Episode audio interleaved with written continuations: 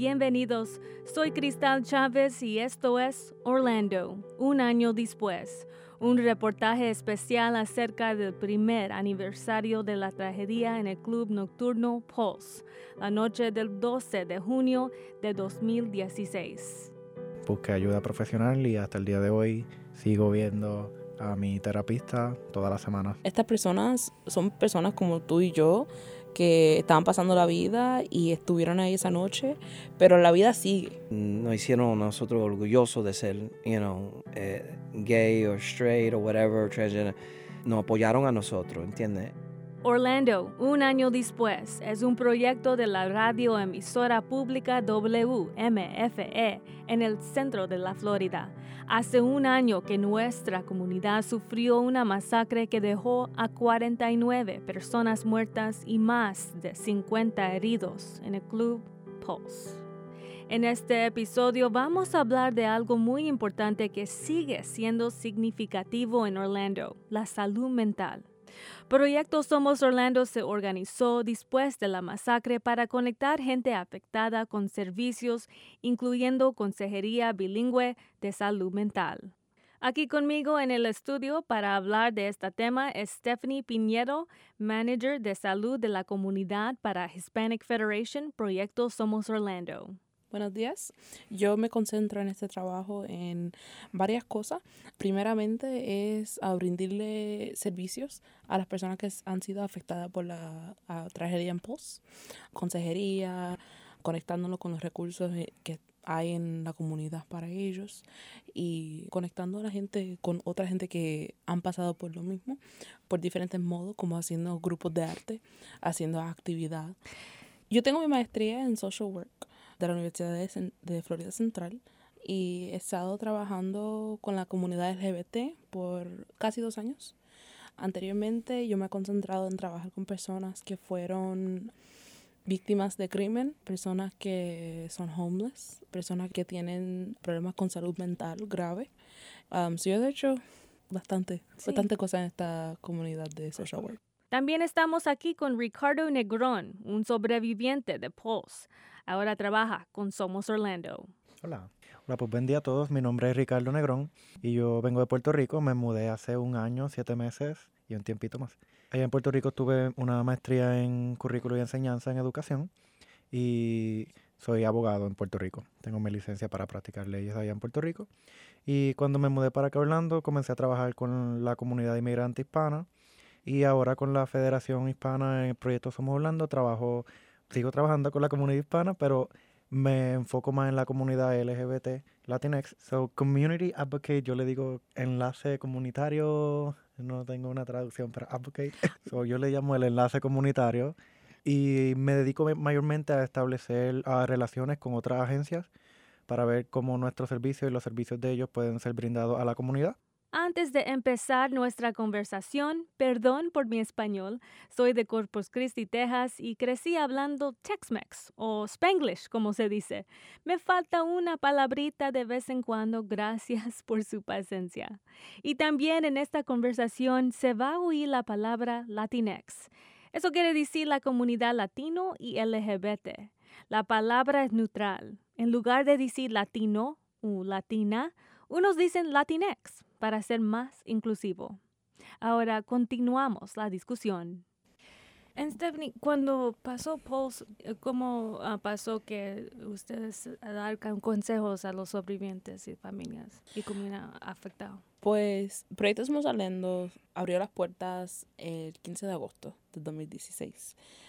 y ese primer día se empezó a ver clientes que le hacían falta a hacer las aplicaciones para One Orlando que otros lugares no, se podían hacer. eso es para el dinero que contribuía a la comunidad. Exactamente. Y para hacer esas, esas aplicaciones um, se necesitaban notarios para notarizar los documentos y habían tres en nuestra oficina. So podíamos brindar ese servicio y también uno de los requisitos para hacer esa aplicación era dar su historia y tener que escribirlo. So esa fue una de las primeras partes de, de mi trabajo, especialmente esos primeros dos meses, eran mayormente haciendo las aplicaciones y empezando consejería como de emergencia, con las personas para, para ver cómo se podían establecer mentalmente con la salud mental, conectarlo con los recursos para buscar medicamentos psiquiátricos si hacían falta y también conectarlo con otra consejería que se especializa más con lo de la trauma, que por lo menos en la comunidad de Orlando se vino juntos y una, um, consejera, una consejera en la comunidad pudo traer como 700 proveedores de salud mental. ¿Cuántos?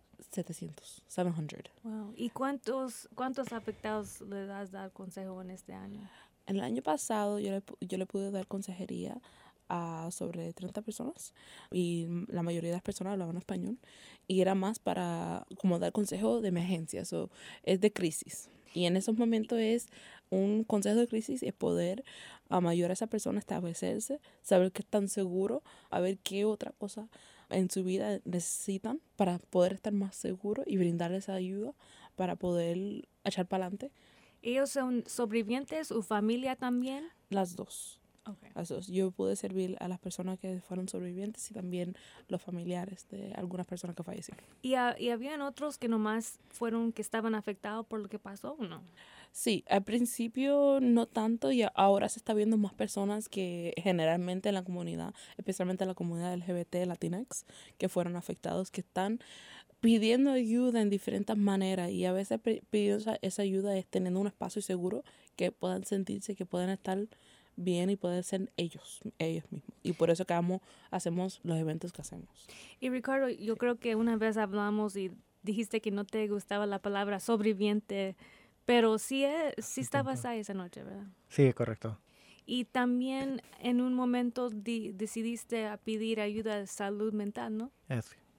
Yo al principio no, al principio mm, pensé que yo por mi cuenta podía seguir para adelante y me involucré en el trabajo que tenía, bien envuelto en el trabajo que estaba haciendo y después bien envuelto en el nuevo trabajo, pero llegó un tiempo que me di cuenta que yo solo no podía, necesitaba la ayuda profesional y busqué ayuda profesional y hasta el día de hoy sigo viendo a mi terapista todas las semanas. ¿Y cómo te afectó, cambió la vida ganar este servicio? La manera que yo lo veo, ah, cuando uno tiene un consejero, terapista, psicólogo, la ayuda que, que decides buscar, te puede abrir completamente a una persona que no te conoce, no tiene una opinión formada de ti, y durante ese momento que tú estás con esta persona, esta persona está para escucharte a ti, no para juzgarte. Y luego de eso, no tienen una relación fuera de el tiempo que están atendiéndote. Versus que cuando, sí, obviamente yo hablo con mis amistades, con mi familia, pero le estaría causando una carga adicional. Y como voy a seguir relacionándome con ellos, siempre, de la manera que yo lo veo, siempre van a tener eso en la mente. Es bueno tener a alguien nomás. Es tener una persona que está preparada profesionalmente para darte el consejo que necesites al momento, escucharte y sin juzgarte. ¿Y qué temas? Hay unos temas que, que han salido de, de, todos los que hablaste con. Yo creo que una, una de las cosas que es más, es más importante acordarnos de esto fue que estas personas son personas como tú y yo, que estaban pasando la vida y estuvieron ahí esa noche, pero la vida sigue, ¿verdad? Y todos los problemas que uno tenía antes de eso todavía siguen después. Y muchas veces haciendo la consejería no es necesariamente siempre hablando de lo que pasó esa noche, pero es tratando de pasar cómo tú vas a seguir viviendo tu vida con, ya tú pasaste este trauma y ese trauma cambia la manera en que tú interpretas los otros traumas que no son como antes, por ejemplo, si había un problema entre, entre familia o entre amistades o algo más grave, tú vas a reaccionar en una, en una manera diferente. So ahora viene, tú cambias totalmente. So, ¿Cómo tú aprendes a vivir la vida después que tú pasaste este trauma?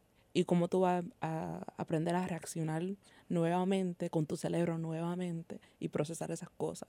So, eso, eso es lo más que yo he visto, que no es solamente es de, de lo que pasó en Post, es cómo esa persona que está viviendo en la, intersección de ser LGBT y Latinx va a seguir viviendo en, en este mundo donde pasaron esta, estas cosas en contra de quiénes son ellos mismos en hablar con muchos, y, yo también soy latina, sé que en familia hay unas eh, hay cuestiones de, re- religión conservados. ¿Usted ha encontrado, no problemas, pero como, a- ¿cómo se dice? ¿Cómo se puede ayudar a alguien que, que está tratando de vivir una vida así, quienes, y cuando familia o religión no están ahí, no están en same page? Se ha visto mucho, especialmente al principio cuando pasó todo. Uno de mis primeros clientes, eh, los papás no sabían. Primeramente que era gay. Segundo que estuvo en, Pulse.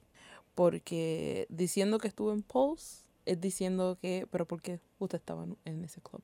Eso, eso es algo muy duro para decirlo.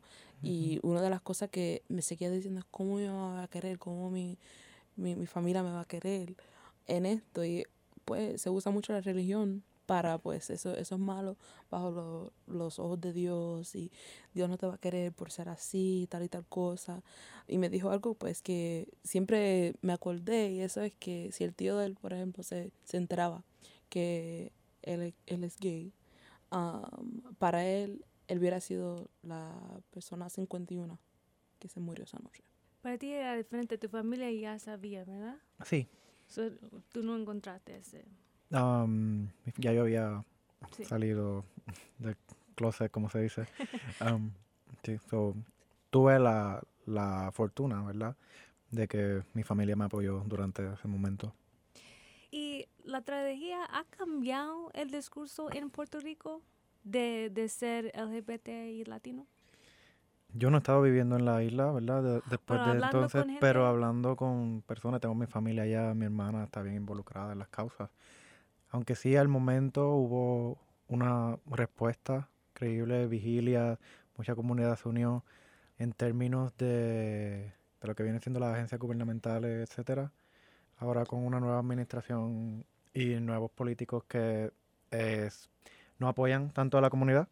Sí se ha visto, por ejemplo, lo que es la, la educación en perspectiva de género, donde lo que se pretendía era educar tanto a los niños y las niñas, que todos somos iguales, desde las escuelas, pues ya eso fue retirado y muchas de las críticas a, eso era o que se le iba a enseñar a los niños a ser gay o que se le estaba enseñando educación sexual y eso es trabajo de los padres, cosas así. Eso todavía hay mucho trabajo por hacer en la isla. También en la isla está la religión, pero es una cosa que hay como que más iglesia que, que yo he visto y más conservatismo.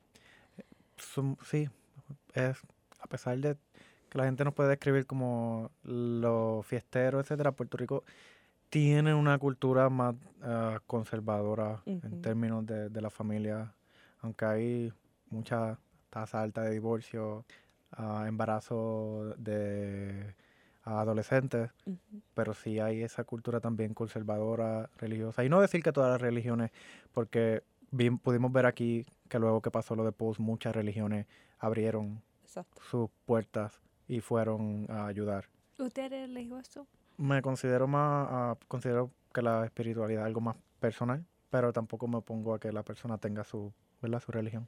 Yo pienso igual. am, yo, en verdad, yo nunca fui muy religiosa porque mis papás fueron de totalmente diferentes religiones. Mi papá es santero y mi mamá es parte de una religión que se llama Congregación Mita, que es una iglesia culta cristiana que empezó en Puerto Rico. Son dos religiones totalmente diferentes, más mi abuela era católica. So, yo tenía muchas diferentes Mi abuela experiencias. católica también. Y Sí, crecí con ese, con la Virgen, esa imagen, y por eso siento mucho por la Virgen, pero no necesariamente ir a la iglesia cada semana. o- Exacto, exacto. Pero eso como que pues, como que yo crecí y religión nunca, yo pensaba que fue, era parte de mi vida. Y yo como trabajadora social, como consejera, yo siempre considero que esa parte, eso es importante para mi cliente y para esa persona, si eso es algo que ellos quieren usar para poder seguir para adelante y echar para adelante y hacerse mejor. Yo, yo siempre le digo, sí, por favor, usa lo que tú puedas. Que eso, eso es otro, otro tool que tú tienes para poder mejorar.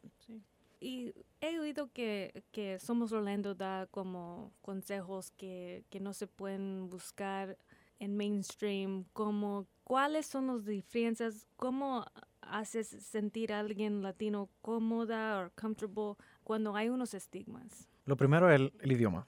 Lo primero es el idioma. Todo el que o llama a la oficina o entra a la oficina, he recibido bien, en inglés diríamos warm, con warm, no en inglés, no calientemente. ¿Qué Um, pasa cuando entras? Pero se le da una buena bienvenida um, Amable. y amablemente, exacto. Y todo el personal es bilingüe. Todo el personal es bilingüe. Así que podemos, se derriba esa barrera de lenguaje inicial. Si alguien llega hablando inglés, se atiende en inglés. Si alguien llega hablando español, se atiende en español. Ah, igual que cuando se responde el teléfono. Las dos cosas, en español e inglés. Exacto. Entonces esa es la, esa es la primera. Porque la, la idea era poder brindar el- los servicios de la manera que todo el mundo los pueda recibir en el idioma que necesiten. Lo segundo es, todos en la oficina somos latinos y latinas. Estás viendo personas que se parecen a ti cuando entras, Y, Por las y que conocen tu cultura, que conocen tu cultura. sabe cuando uno saluda, que uno saluda así con un beso así en el cachete, que eso no es eso no es raro, you know, eso es o dándole un abrazo, que eso es sabe, tú eres parte de nuestra familia y ser la- latinex y parte de esa cultura, eso es eso cambia diferente. Que yo he visto muchos muchos clientes me han dicho que sabe, ellos han ido para otros lugares también para que les sirvan y quieren recibir ayuda y a veces como que se siente un poco sterile porque la manera pues que la gente aprende en, en- la escuela es ser así, you know, de una de mano de frente, no necesariamente tan, you know, tan Ujú. amable siempre, Ujú. pero eso no quiere decir que no están recibiendo un buen servicio, es un, un servicio diferente. Y también que unos afectados no tenían papeles. Y eso es algo Cierto. más. Eh, eso fue otra.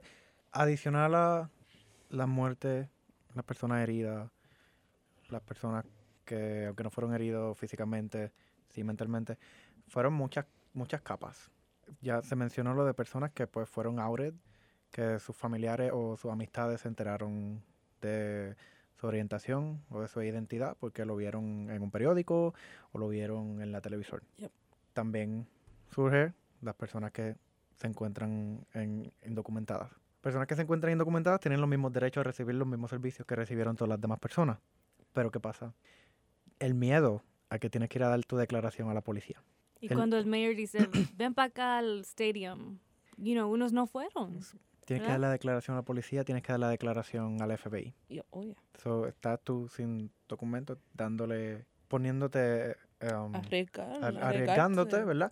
Aunque las personas estaban seguras, pero el miedo, quizá la ignorancia, no, en, no de mala manera, sino el desconocimiento de que en ese momento sí podían salir y decir, "Me- soy indocumentado y pasé por, esta, por este acto de violencia. Exacto. Y en, en muchas, por, por la manera que se que ciertas organizaciones reciben dinero, no le pueden brindar la ayuda a las personas que, que sin documentos, que son indocumentadas, normalmente. Pero en, por las circunstancias, pudieron recibir dinero que se podía usar para cualquier persona, no importa que no fueran indo- que fueran doc- indocumentados o no.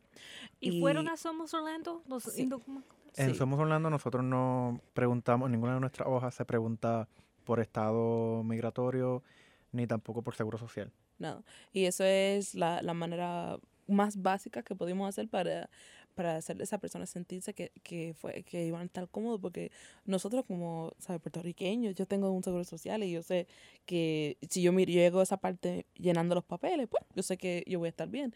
Pero cuando una persona pues no tiene uno, Sin embargo, la misma, ah, la misma aplicación del One Orlando Fund sí pedía el seguro social.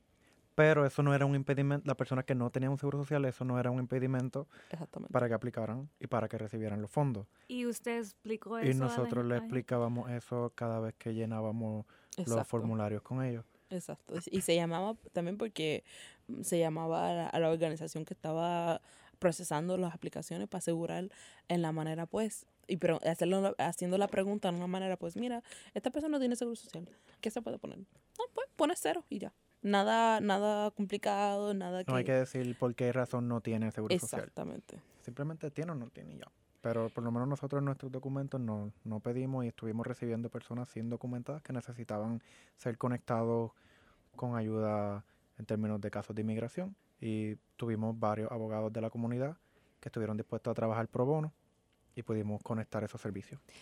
Y también estaba diciendo que ahora que ha pasado un tiempo, ahora vienen unos que a lo mejor no estaban ahí, pero están afectados. Y yo creo que hay mucha noticia ahorita de inmigración, deportación. ¿Están hablando de eso? ¿Eso es algo que la gente que da los consejos hablan de eso o no? ¿Cómo afecta noticia, nueva administración? Siempre, eso es algo siempre que, que se habla porque eso afecta tu día, tu día a día porque uno oye pues que están, you están haciendo roundups de inmigración y tienen checkpoints y todas estas cosas. Y pues las personas tienen que seguir trabajando, tienen que seguir viviendo y ahora más con miedo todavía, que antes estaban viviendo con miedo, pero ahora cómo esta persona que tiene más miedo, cómo van a llegar donde mí también. Porque tienen, tienen cierto, pues tengo que ir para el trabajo, pues eso es más importante que la consejería, porque pues tienen que vivir, tienen que vivir de algo, tienen que comer.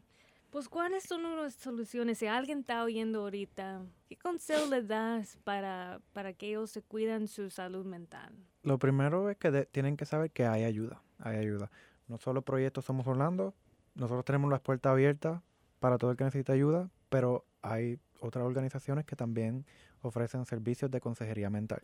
Y dependiendo la causa o los ingresos de la persona, pueden ser libres de costo. Toda persona que viene a Proyectos Somos Orlando la ayuda que va a recibir es libre de costo a través de agreements que hemos hecho con diferentes organizaciones. Toda persona que llega a nuestra oficina recibe cualquier servicio que recibe en nuestra oficina es libre de costo. Pero eso es lo primero. Tienen que saber que está la ayuda. Lo segundo es no tener miedo a buscar la ayuda. Si la persona siente que ya no puede más solo, buscar la ayuda. Pienso yo, pues, como, como consejera, como persona que he trabajado con las personas que han sido afectada y, más, es cuidarte tú mismo. si no está disponible o no tiene el tiempo o en verdad que no estás ready para recibir consejería porque ese es un proceso, es cuidarte tú mismo. Y en la manera que tú piensas que tú te puedes cuidar, si eso es haciendo lo que tú tengas que hacer todos los días, bañándote, vistiéndote, yendo para el trabajo, eso es extremadamente bueno porque tú estás viviendo tu vida haciendo lo que tú tengas que hacer. No pares de vivir. Eso es la cosa más importante. Después de eso, tú te sigues cuidando. Si eso es que te tiene que cocinar algo, si vas a ir a correr o vas a hacer ese ejercicio o vas a salir con tus amistades, hazte algo contigo que te haga sentir feliz. Eso es una de las cosas mayormente que, que yo puedo sugerir para esas personas.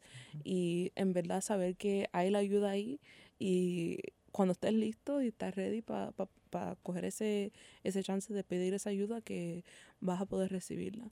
Pero si en este momento no puedo, no puede, cuídense, tenga, tenga cuidado con el uso del alcohol y de las drogas, que eso desafortunadamente la gente la usa para poder bregar con las situaciones porque no saben qué otra manera, pero lo pone las cosas a veces peor. ¿Cómo sabes si es ansiedad normal o depresión? Pues ansiedad y depresión son dos, dos condiciones distintas, pero se afectan uno al otro. Uno puede tener ansiedad como uno puede tener depresión y uno puede vivir con las dos a la misma vez. Con la ansiedad, pues uno que uno se siente como que sentirse incómodo, sentirse como si tú no estás bien en tu misma piel, sentirte con mucho, con miedo para hacer algo totalmente normal o algo que antes te hacía sentir bien, pero ahora como que te echaste para atrás y te sientes como que no lo puedes hacer. Eso es la ansiedad. También la depresión es un poco así, pero la, la depresión te afecta de una manera que como que no te sientes que puedes vivir tu vida como que te cuesta trabajo salirte de la cama, te cuesta trabajo hacer cosas pues normal durante el día como comer, hasta bañarte, hasta limpiarse, tantas cosas que normalmente uno vive y, hay también personas que la, ansiedad y la depresión lo afectan en, la manera totalmente diferente, que lo ponen como que si estuviera en, en drogado, que se siente que no pueden parar, no pueden parar porque si paran no pueden seguir más. So que se que llenan su día de tantas y tantas cosas y tienen dos o tres trabajos y están, ¿sabes? Están empujándose hasta que no puedan más por no pensar en lo que lo hagan sentir mal, no pensar de ansiedad, no, no pensar en que en verdad yo no quiero salir de la cama hoy.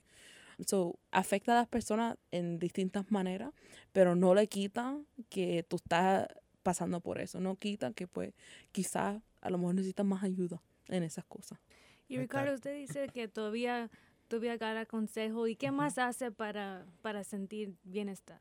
Um, bueno, adicional a la a que veo a mi terapista una o dos veces en semana, me rodeo de personas que me mantengan um, activo, happy, salgo con Stephanie, nos vamos de aventura, um, ir al cine, ir a salir, porque yo he, he continuado saliendo, tratar de mantener la vida lo más normal posible, pero también como Stephanie ha dicho, hay semanas que la lleno completa de trabajo, de, una, de reunión en reunión, aquí y allá, para mantenerme ocupado, Sí. para mantenerme ocupado. ¿Música? Música, claro, por- por- ah, me encanta siempre. Es verdad, siempre. Música, um, ejercicios, hay que, eh, para, eh, para las personas que, y no necesariamente las personas que fueron, estuvieron en polls o que han sido afectados por polls, pero la comunidad en general, después de esta tragedia, después de lo que pasó, pues hay que estar más pendiente ujú, a dónde tú estás, dónde están las salidas. Así yo miro también um, hasta las sí. vistas. Sí, y, y, y en verdad no, no, uno no tuvo que estar ahí para en verdad sentirse como que, mira, yo soy parte de esa comunidad. Y eso pudo ser yo, eso pudo ser mi hermana, eso pudo ser alguien quien yo quiero. So hay que estar pendiente a dónde uno va.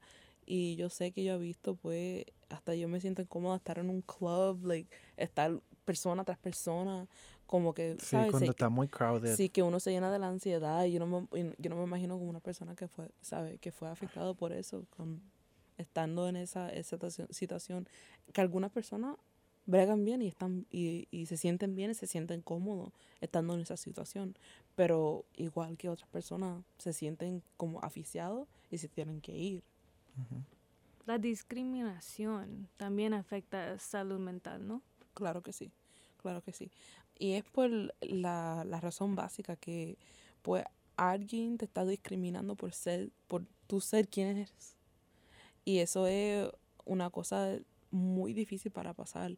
Y, y no solamente la, la comunidad que fue afectado, pero la, la comunidad entera, la comunidad latina, la comunidad, como se llama, la people of color, personas, de, personas que son de minoridad en los Estados Unidos. The rates of... Te voy a hablar en inglés. Um, um, las, pers- las, las personas que están pasando por problemas con salud mental, especialmente en la comunidad afroamericana o la- latino, eh, ahora mismo están llegando a un punto que ahora es más aceptable pedir ayuda con lo que es consejería. Porque antes eso, no- eso como que no, eso, la religión te cuida, Dios te cuida, o no está bien, eso, eso no es nada, tú vas a estar bien. Y como, como no mirando que la salud mental es un problema serio. Um, yo creo que ahora está cambiando eso, eso y la comunidad yo pienso que está yendo en una dirección que es más aceptable y no es algo americano, no es algo de personas blancas recibiendo ayuda. ¿Cuántos consejeras, consejeros tienen Somos Orlando? Oh, um, yo soy la, la única, ¿La en, este, única? en este momento, pero yo recibo a las personas para consejería crisis, ¿verdad? Yo lo veo por, por ejemplo, uno, do- uno, dos, tres meses. Y después, um, si en ese tiempo están listos para poder seguir con la consejería de términos largos, se le puede mandar para otra organización también gratis. Hispanic Family Council. Hispanic Family Counseling, Two Spirits, otras consejeras que, que conocemos, um, yo como consejera que conozco otros consejeros que hablan español, sean competent en lo que es el idioma, um, lo que es LGBT, todas esas cosas. ¿Por cuánto tiempo creen que va a necesitar Orlando, you know, servicios así? Las por lo menos las personas que fueron directamente afectadas Por vida, por, de por vida, sobre Por todo las vida. personas que perdieron sí. familiares. Y es que es también eh, importante acordarnos pues que fue las personas que, que fueron, estuvieron ahí esa noche, sus familiares, sus amistades, todo eso fue un efecto tan y tan grande, Un ripple. un ripple effect que uno ve eso y tanta comunidad que, que fue afectada, especialmente la comunidad en Orlando, que un lugar como Proyecto Somos Orlando, un lugar como The Center, como Zebra Coalition, como Two Spirit, todos esos servicios como para brindarles um, servicio a la comunidad LGBT y la comunidad entera se va a seguir necesitando porque esto es una, esto es una herida que tiene la ciudad de Orlando, que una, una herida que solamente con poder continuar servicios así puede seguir sanando. Y no solamente haciendo consejería, pero haciendo eventos para la comunidad, haciendo programas para la comunidad, para poder seguir sanándose. Pronto se acerca el año, eso va a ser um, triggering para muchas personas. Me, me, diste un ejemplo, pero hay otras cosas que te que trigger Honestamente puede ser cualquier cosa. Puede ser hasta escuchar música que se escuchaba ahí una noche. Me acuerdo que fui de, te dije que fui de viaje a, a, Chicago los otros días y fui a ver un show. Y en el show, el que estaba bailando esa noche, bailaba igual que uno de los entertainers de la noche latina en Pulse. Eso fue triggering.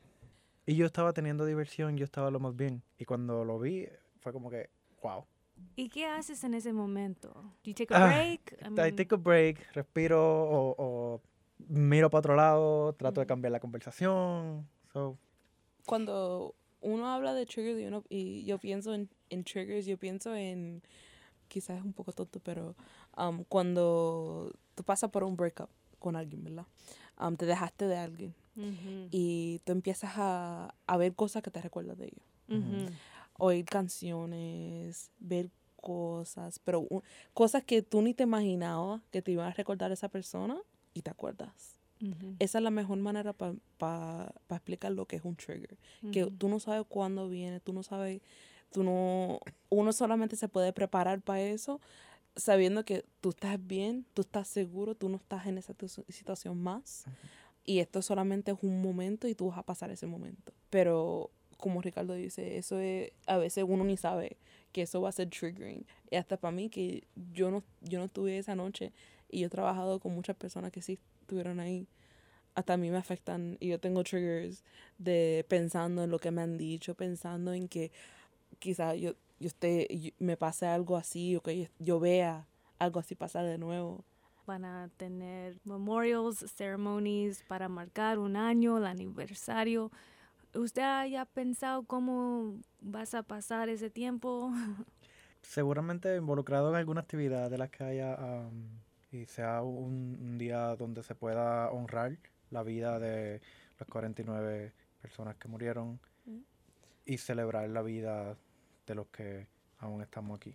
Y eso es súper importante para las personas que quieran participar en eso, pero también como cuando pasaron muchas vigilias, cuando pasaron todos estos eventos, querían saber en memoriam de estas personas que para ellos no, no todo el mundo responde de esa manera. No todo el mundo puede estar ahí en cada vigilia, no todo el mundo se siente que están ready para estar ahí o que deben de estar ahí, que la presencia de ellos deben estar ahí porque pues it can be triggering lo puedan sentir con mucha ansiedad, lo puede hacer sentir que están ahí de nuevo esa noche y no, sabe, no necesariamente van a participar en, eso, en esos eventos. Y, pero es bueno que pasen, que sigan pasando en la comunidad porque son importantes, pero también acordarse que como que no te enojes con las personas si no llegan, porque pues... Todos tienen su manera. Y a, la, y a las mismas personas no deben... Si una persona sabe que no va a reaccionar bien a esta actividad, no debe sentirse culpable Exacto. en lo absoluto porque no pueda participar de ella.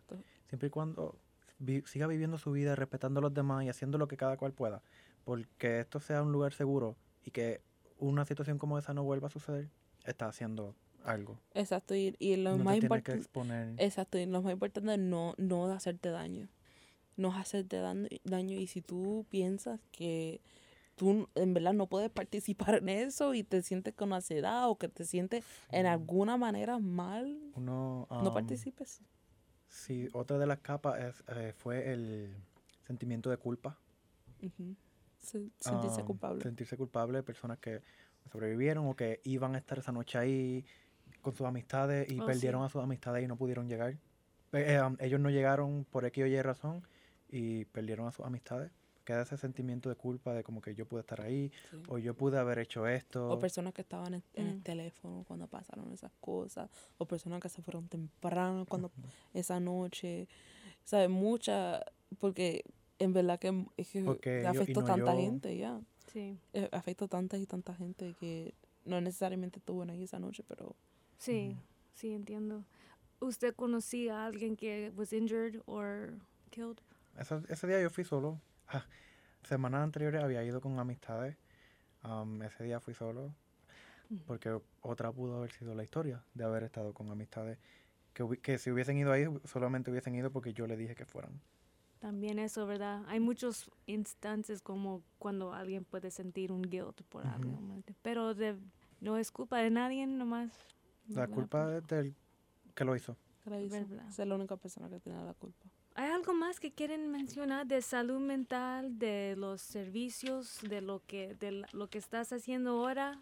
¿Qué diferente es un año? Ahora estás bien como active en, Sí, en la cuando yo me mudé para Orlando, lo único que sabía de la vida, bueno, yo ni decía LGBT, de, la vida gay, era, era básicamente ir a, a Paul's o a Southern Nights o a P House, con quien era mi pareja entonces, y ni buscaba las organizaciones, como te digo, no era algo en lo que yo estaba interesado, así estar tan involucrado. Obviamente después, pues, vemos dónde estoy y esta es mi nueva vida. Pero como no solamente tenemos, ¿verdad? En, en Proyecto Somos en la Federación Hispana, sí, si la persona necesita el servicio de ayuda mental, Se le puede servir, yo, sé, yo seré la, la consejera y obviamente se puede conectar con otras personas más.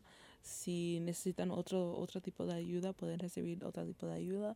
También hacemos distintos eventos, como a- a- hemos hecho unos workshops, um, unos talleres de, de defensa propia, de Mm. self-defense, que han sido súper buenas.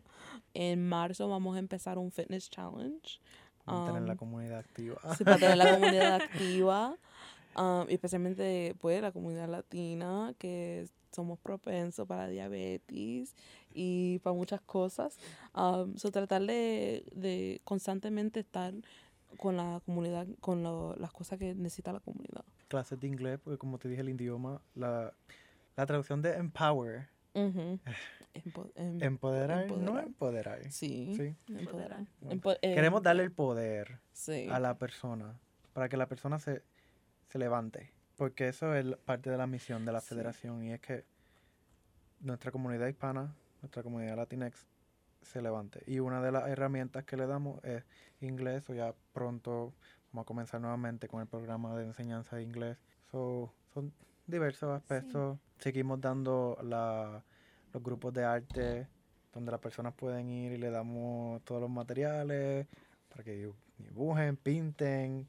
Tenemos el espacio seguro para que la... Es más, si solamente quiere ir y sentarse en uno de los cuartitos que tenemos de consejería, puede ir y sentarse y, y gritar y lo que quiera. Pero tiene el espacio seguro donde la persona se puede sentir cómodo y puede ser quien sea.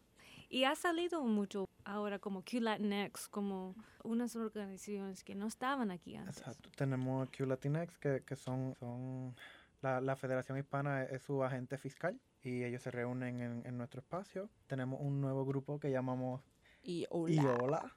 Que es ah, un, un grupo de, de Latinx. Like que- Iola, like, like- like, Iola. Exactly, es- A mí exactly. me gustan los acronyms. Sí, él es súper bueno con los So acronyms. es Empowering and Organizing Latinx for Action. Yes, so es un grupo Nice, de nice. Latine- personas latinex y más um, que están interesados en lo que es la justicia reproductiva um, y hacer la educación sobre eso, que somos partners en eso con um, Planned Parenthood.